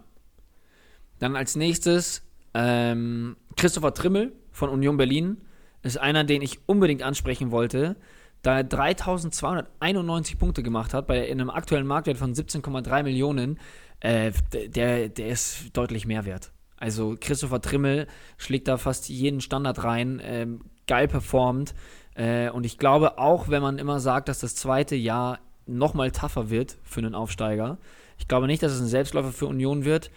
Aber wenn man jetzt auch hofft, dass äh, vielleicht nächstes Jahr die Fans dann auch mal wieder rein dürfen, ähm, ja, finde ich einen super wichtigen Spieler für Union Berlin und äh, den würde ich auf jeden Fall höher ansetzen, grundsätzlich, zumal, äh, wenn man zumal die Punkteausbeute sieht, bei 102 ähm, Durchschnittspunkten, ja, muss ich angesprochen haben, weil das ist geil. Würde ja, ich, ich würd, also ich gebe dir völlig recht, krass Saison gespielt, Trimmel. Ich würde jetzt ein bisschen aufpassen, tatsächlich aufgrund der Kruse-Verpflichtung, weil einfach Standards jetzt wahrscheinlich nicht mehr primär von Trimmel nur getreten werden. Guter Punkt. Also da würde ich vielleicht ein bisschen aufpassen, aber denn, nichtsdestotrotz, 17 Millionen ist noch völlig in Ordnung. Also ich kann mir nicht vorstellen, dass Kruse da alle Standards jetzt macht. Ähm, Trimmel wird sicherlich auch noch sein, seinen Teil haben, weil er einfach letztes Jahr so gefährlich war über die Standards und auch mehr per, per Flaggen immer ähm, aktiv gewesen ist. Von daher 17 Millionen ist, ist schon okay für ihn. Ich würde jetzt nicht Unmengen für ihn ausgeben. Also aufgrund der, auf der Kruse, aufgrund der Kruse-Verpflichtung, der sicherlich ein paar Punkte wegnehmen wird, ist wahrscheinlich ein Marktwert, der momentan echt okay ist. Meiner Meinung ja. nach. Dann, ähm, um, um mich und meine Person noch zu vervollständigen, Amin Harid. Ähm, auch immer ein großes Gamble-Thema. Jetzt war er dann auch sehr, sehr lange verletzt. Die, die Saison davor ähm, nicht gut performt. Ähm, meiner Meinung nach hat er da so ein bisschen sein Comeback gefeiert letzte Saison, ähm, bis zu seiner Verletzung. Ich hatte so riesig viel Spaß an ihm, ein unfassbarer Fußballer. Ich traue Schalke auf jeden Fall mehr zu als gegen Ende der letzten Saison, beziehungsweise dass sie da sich auf jeden Fall steigern werden. Ähm, deswegen aktuell für 15, 9 beziehungsweise 16. Ich persönlich, ich persönlich, ich, ich, spreche das jetzt bewusst nicht als Tipp aus. Ich persönlich würde zuschlagen, weil ich aber auch ein absoluter Fan von ihm bin und äh, sowohl punktetechnisch als auch fußballerisch ich ihm sehr, sehr viel zutraue, wenn er denn zu 100% fit ist. Selbiges gilt für Suat Serda, ein paar Reihen weiter unten. Ähm, ja, aber ist mit einem Gamble verbunden, aber finde ich, sollte man auf jeden Fall erwähnt haben. Ja, Schalke in Form, Harit Serda sicherlich mehr wert als 15 Millionen. Ja. Gut, dann jetzt gehen wir immer mehr Richtung die 10 Millionen Kategorie, wo wir eigentlich hin wollten. Ich würde über den 10 Millionen vielleicht noch ein paar Namen nennen, einfach, wo ich sage, okay, habt da die Augen drauf, schaut, was sie machen, schaut, ob ihr sie vielleicht bekommen könnt. Das wären zum einen äh, Kevin Babu, der ähm, rechts spielen wird bei Wolfsburg. Dann äh, Osan Kabak, wenn er bleiben sollte, sicherlich auch ein sehr interessanter Kickbase-Spieler, weil er einfach sehr kopfballstark ist und auch wirklich immer bekannt ist dafür, ein guter Kickbase-Spieler zu sein. Niklas Füllkrug sicherlich auch interessant, wenn man sieht, äh, für 11,6 Millionen Richtig, ja, bei Bremen, wenn es da wieder läuft, ist Füllkrug sicherlich einer, auf den es dann auch vom Tor ankommt, der sicherlich da auch einige Spieltage haben wird, wo er vielleicht einen Doppelpack oder so einen Hattrick schießen könnte und mal Kickbase-mäßig ausrasten könnte. Und 10,2 Millionen Salif Sané. Also generell Schalker sind teilweise sehr, sehr unterbewertet. Wahrscheinlich klar aufgrund der Rückrunde. Aber ich sag mal, da waren Leute verletzt, die, die kann man einfach nicht ersetzen als Schalke 04. Ja. Wenn die jetzt alle wieder fit sind, gerade so ein Salif Sané, Kickbase-Gott, und ich übertreibe nicht, der gewinnt jedes Kopfballduell im eigenen oder im gegnerischen Strafraum und der macht Spiele, wo ihr denkt, ich erinnere mich an ein Spiel Schalke 04 in Mainz. Mainz hat, glaube ich, 3 oder 4-0 gewonnen damals und Salif Sané war, glaube ich, der drittbeste Punkter auf dem Platz. Ah, krank. Und so einer ist es. Das ist dem scheißegal, der klärt alles. Das ist halt auch so einer, das ist extrem wichtig für Kickbase. Der haut den Ball einfach weg. Der klärt das Ding und es gibt einfach plus 5 Punkte. Und deswegen ist Salif Sané für 10,2 Millionen einer, den man auf jeden Fall eintüten sollte. Auf jeden Fall. Ja, das war meine Rede ja, zu Salif Sané. Geil, ja, finde ich gut. Ja. Gut, der letzte Spieler, der jetzt noch über 10 Millionen ist, ist Daichi Kamada, zu dem auf jeden Fall am besten nochmal letzte Woche den Podcast hören. Und wahrscheinlich auch nächste Woche. Und ja, safe. Uh, das wird wahrscheinlich ein Hot Topic sein.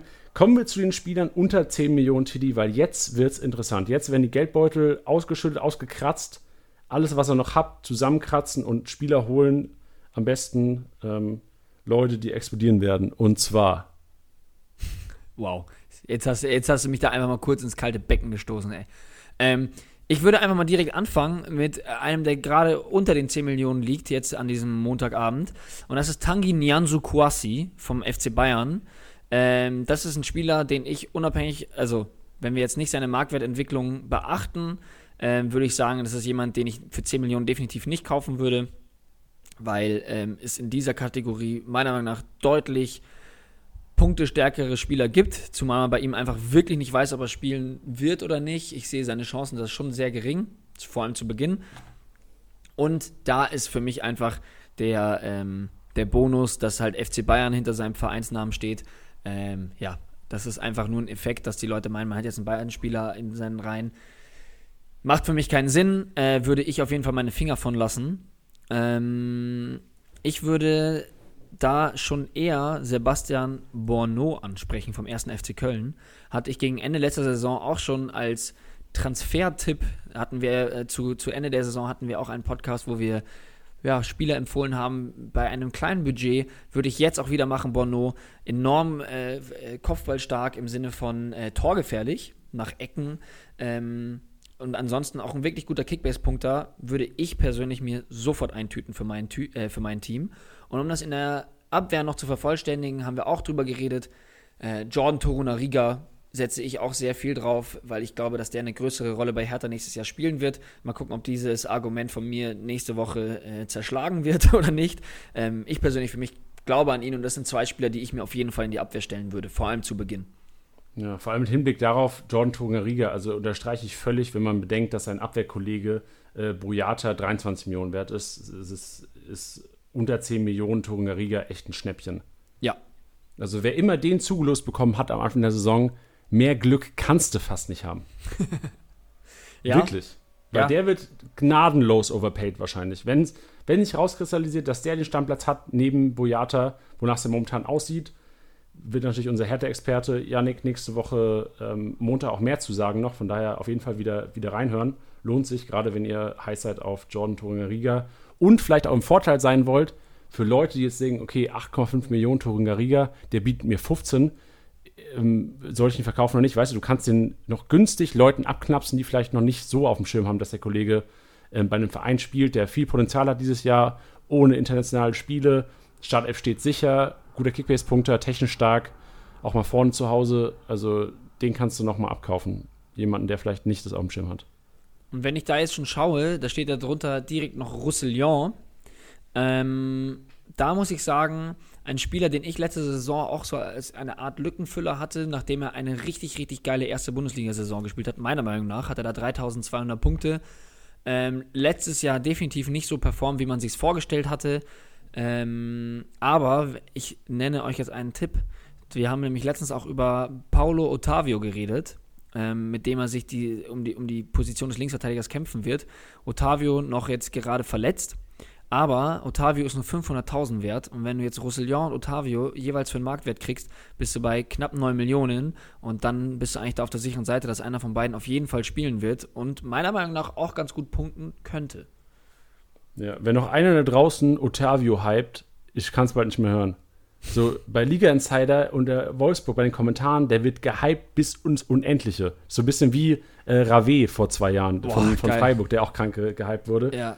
Ich glaube, Otavio ist äh, Rave 2.0 und eventuell, also für Leute, die jetzt neu auf Liga Insider sind, zum ersten Mal lesen, oh, Otavio.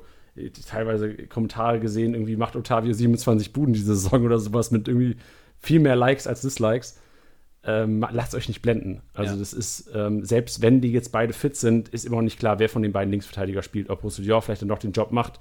Titi hat es gesagt, vor zwei Jahren oder vor der Saison extrem stark gewesen, viele Vorlagen. Und Otavio ähm, wahrscheinlich, wenn beide fit sind, gerade aufgrund, dass er jetzt, auf, äh, aufgrund der Tatsache, dass er jetzt momentan verletzt ist, vielleicht zuerst mal zweite Reihe. Dann auch noch, ähm, ich habe dich schon gehört, wie du schon eingeatmet hast, um jetzt noch einen rauszuposaunen.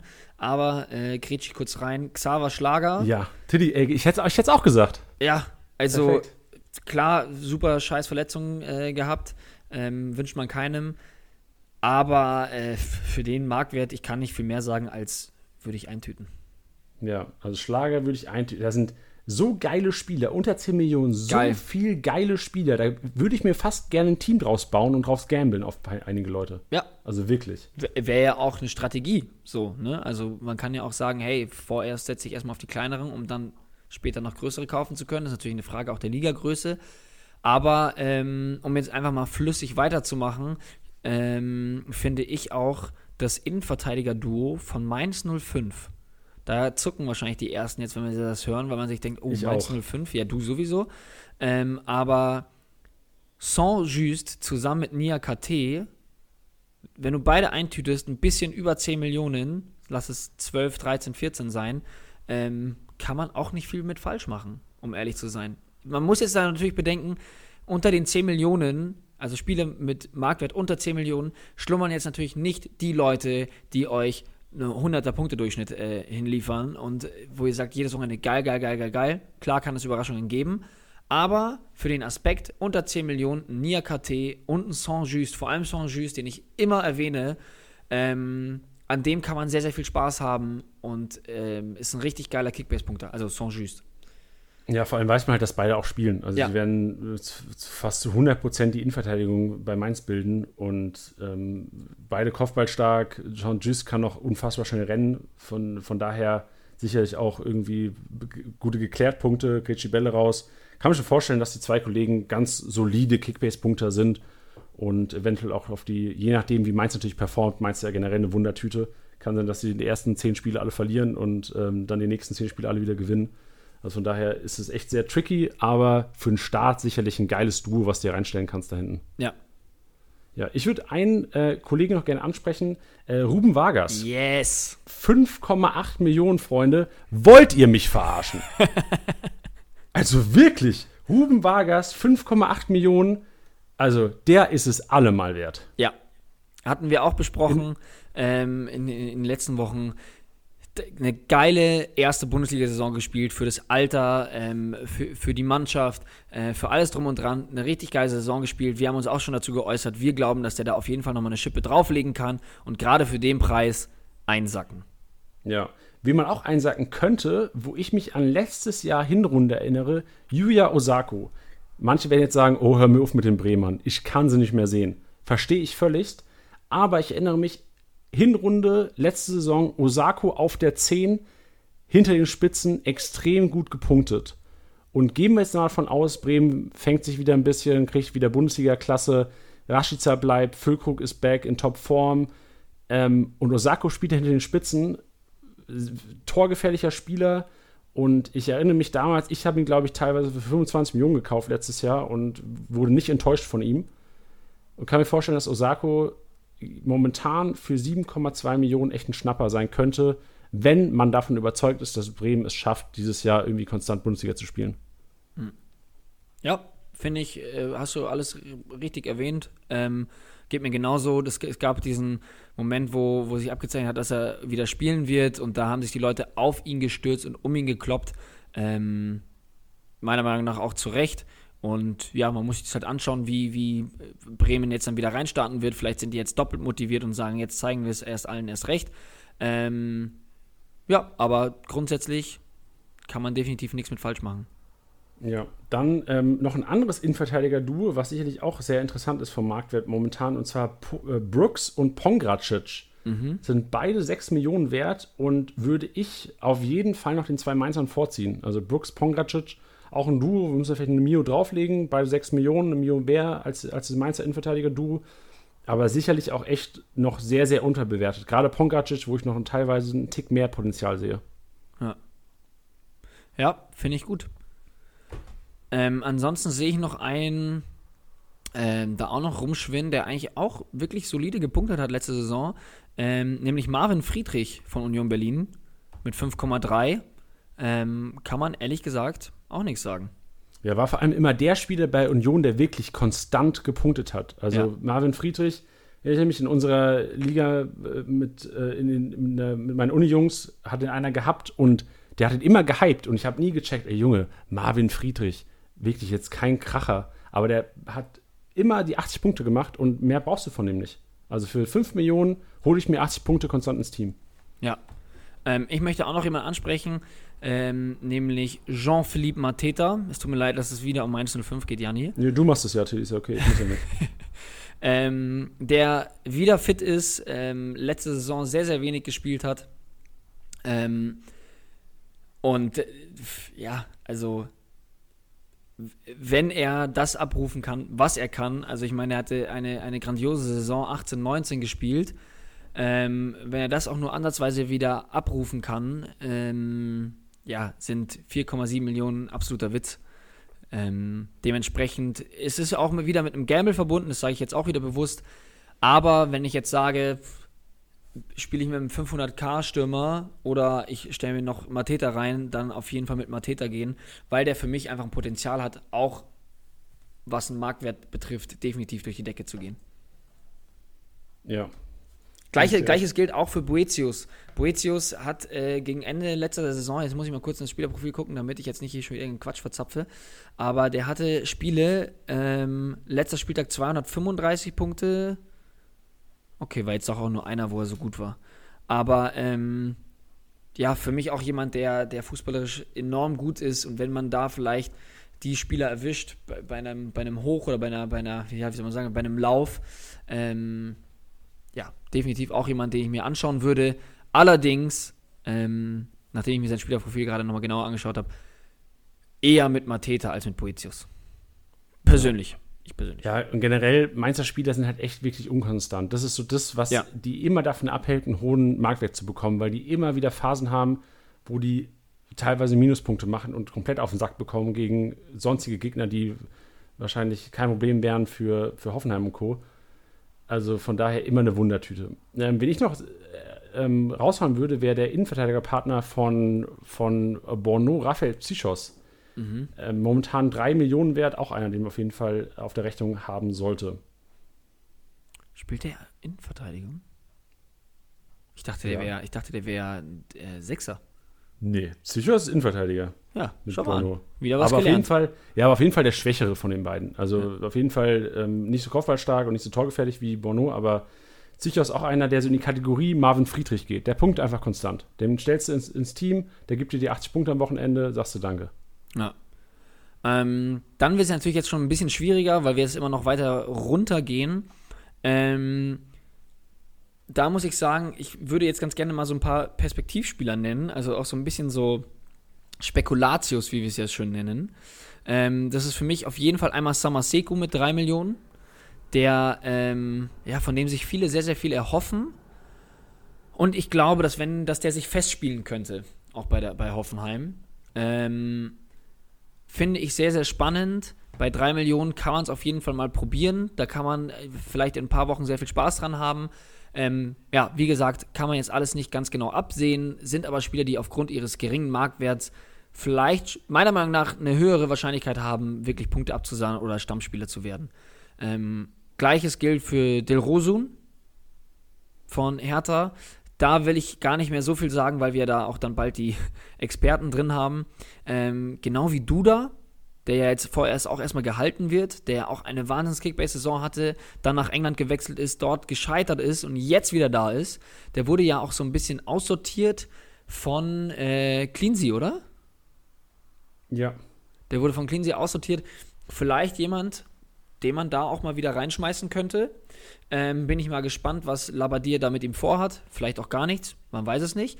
Ähm, Tyler Adams, auch noch spannend, der auch schon für, auf, trotz seines jungen, jungen Alters schon auch einige Spiele für Leipzig gemacht hat. Und den wir vorhin erlebt, äh, erlebt haben, was ist denn heute eigentlich los? Ähm, erwähnt haben, äh, Ezequiel Palacios. Das sind so ja. Spieler, wo ich sagen würde, ey, da würde ich. Und Felix Udokai. Also Felix Udokai mit 1800 Punkten letztes Jahr für aktuell 1,7 Millionen. Ähm, ja, würde ich mir auch mal überlegen. Ja, nennenswerte Erwähnung wäre vielleicht dann echt noch äh, Patrick Erras, der eine Chance hat, auf jeden Fall die defensive Position bei, bei Bremen einzunehmen. Man könnte auch erwähnen, noch Gacinovic, du gesagt hast, ähm, Hönes wollte ihn unbedingt haben. Für 2,4 Millionen ist vielleicht ein Gamble wert, wenn man sieht, oh, der hat vielleicht doch eine Chance auf die Startelf. Dann äh, Ismail Jakobs von Köln könnte man vielleicht auch noch erwähnen für 2,7 Millionen, der letzte Saison auch teilweise echt gezeigt hat, dass er Bundesliga kann. ähm, und da auch wirklich Spiele gehabt hat, wo er sehr viel am Ball war, sehr gut Punkte gesammelt hat. Und einer, wo man gambeln könnte, wäre tatsächlich, man glaubt es nicht, man hätte es nicht für möglich gehalten, Ralf Fährmann. Eineinhalb Millionen wert, könnte sein, dass der Kollege am ersten Spieltag im Tor steht. Ja, das wollte ich auch gerade ähm, jetzt äh, zu Ende auch nochmal erwähnen. Gerade Torhüter. Da gibt es viele Punkte für wenig Geld. Es muss wirklich nicht der Manuel Neuer für 25 bis 30 Millionen sein. Klar macht er 3365 Punkte. Ähm, also nagelt mich da nicht fest, das waren die Punkte, die er letzte Saison gemacht hat. Aber wenn man sich ähm, äh, gleichzeitig andere Spieler anschaut, wie zum Beispiel Oliver Baumann, der mal geschmeidige 10 Millionen wer äh, weniger wert ist und ähm, 2, äh, 2700 Punkte gemacht hat, oder ein Jahrstein, gut, da wird jetzt wahrscheinlich Schwolo spielen, aber ähm, der mit 6 Millionen auch 2400 Punkte gemacht hat. Und wenn man dann noch runtergeht und sich Spieler anschaut, wie jetzt zum Beispiel ein äh, wo ist er, wo ist er, wo ist er? Da muss ich jetzt ein bisschen. Äh, Andreas Lute, der jetzt frisch zu Union Berlin gewechselt ist und da Stammspieler sein wird. 1,4 Millionen. Eintüten. Robin Zentner bei Mainz. Hm, weiß man jetzt nicht ganz. Ich glaube, da wird der Florian Müller spielen. Marc Flecken bei Freiburg wird auf jeden Fall spielen, gerade nur 3,8 wert. Gregor Kobel bei Stuttgart, meiner Meinung nach auch ein Keeper mit enormem Potenzial, 5,4 wert. Aufsteiger ähm, Ortega Moreno, auch spannend für 9 Millionen da muss es nicht immer 15 Millionen plus sein beim Keeper, meiner Meinung nach. Nee, gerade für den Anfang ist es auch, ja. um das Ganze mal abzurunden, ist es eine, macht es so viel Sinn, sich einfach einen günstigen Keeper reinzustellen, weil du weißt nie, es kann sein, dass die ersten, es kann echt, es ist nicht unwahrscheinlich, dass Mark Flecken MVP wird am ersten Spieltag, weil es einfach nur ein random Pick, kann genauso gut Gregor Kobel sein, kann genauso gut Andreas Lute sein. Der kann, die können immer mal zu Null spielen, die kriegen das, die spielen alle bei Teams, die viel aufs Tor bekommen und das macht im Endeffekt Punkte in Kickbase. Ganz genau. Deswegen, klar, äh, würde, würde man jetzt sagen, ist ein Manuel Neuer 25 Millionen wert. Wahrscheinlich würde man trotzdem sagen, ja, ist er. Aber ich glaube, dass man dieses Geld, diese, diese Differenz zwischen einem Keeper, gerade mit 4 Millionen, dass man diese 20 Millionen in einen Feldspieler investieren könnte, der nochmal mehr Punkte macht als ein Manuel Neuer. Auf Richtig. die Saison gesehen dann. Genau. Und mit diesen Worten, mit diesen strategischen Empfehlungen verabschieden wir uns für heute. Es war jetzt ein sehr langer Podcast. Auf jeden Fall danke fürs Zuhören. Ähm, für, für die, die es vielleicht, wenn es zu schnell war, zu viele Namen drin, es tut uns leid, aber es war halt einfach ein Podcast, wo wir versucht haben, so viel Information wie möglich innerhalb von, wir sind jetzt eine Stunde 15, war vielleicht ein bisschen länger als gedacht, aber lieber ein Wort mehr gesagt als zu wenig, wa? Ganz genau. Ja, und vor allem ist es jetzt einfach ein Podcast, den man sich reinziehen sollte. Jetzt starten gerade viele Ligen. Ich glaube, wir waren auch ein bisschen davon beeinflusst, dass sie bei uns jetzt auch langsam losgeht. Und dann befasst man sich mit den Leuten, wer macht denn überhaupt wirklich Sinn? Und ähm, ich glaube, wenn, wenn heute jemand zugehört hat, der bei Entscheidungen treffen musste zwischen dem Spieler oder dem Spieler oder welche Strategie fahre ich. Ich glaube, dass wir in der Zukunft auch noch generell über Strategien auf jeden Fall reden werden, welche man fahren kann. Ähm, ja, ich glaube, dass man da eine Hilfe bekommen hat.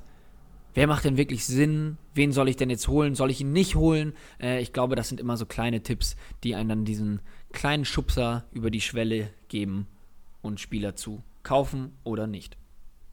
Richtig. Äh, uns bleibt nur zu sagen, ähm, folgt uns, das ist ganz wichtig. Ähm, abonniert uns auf Spotify, Apple Podcasts und Co. Folgt uns auch gerne bei Instagram, äh, Kickbase oder auch der Podcast eigene Seite, wo ihr auch gerne ähm, Empfehlungen oder Wünsche zum Podcast ähm, überbringen könnt, einfach in die DMs sliden, kein Ding. Ähm, und wir, schon angekündigt, hören uns nächste Woche wieder. Nächste Woche mit unseren Experten Yannick, der Vertreter oder der Experte von Hertha BSC Berlin und Marvin, der Kollege, übernimmt die Eintracht aus Frankfurt. Mega geil. Ich glaube auch, dass das in Zukunft ähm, auch noch Podcasts sein werden, nachdem ihr euch das auch gewünscht habt, nämlich in den Kommentaren bei, äh, bei Instagram haben wir das gelesen, dass ihr ja mehr auf einzelne Teams eingehen, also dass, dass ihr wollt, dass wir auf einzelne Teams eingehen. Äh, genau das werden wir machen und ja, was Janni schon gesagt hat, Feedback gerne rüberballern, weil wie ihr seht, äh, nehmen wir uns das sehr zu Herzen und setzen es halt eben auch um. Genau. Unter anderem auch die heutige Folge wurde gewünscht. Also Leute haben gefordert, ey, analysiert mal die ganzen dicken Fische, weil oftmals ist es ja so, man kann sich nur ein oder zwei ins Team holen am Anfang. Maximal, ähm, ja, zwei ist tatsächlich so die Obergrenze, weißt du, du hast ja meistens nur 200 Millionen oder halt ähm, 100 Millionen, je nachdem, welche, welche welchen Modus du spielst. Aber oftmals muss man sich echt entscheiden. Und ich hoffe, die, oder wir hoffen, die Episode heute hat dem einen oder anderen da draußen die Wahl, äh, die Entscheidung abgenommen. Perfekt. Das glaube ich schon. Gut, Tiddy, danke dir. Wir hören uns nächste Woche Montag und ähm, Eus Gurde. alles Gute und Player hol ich mir, Digga.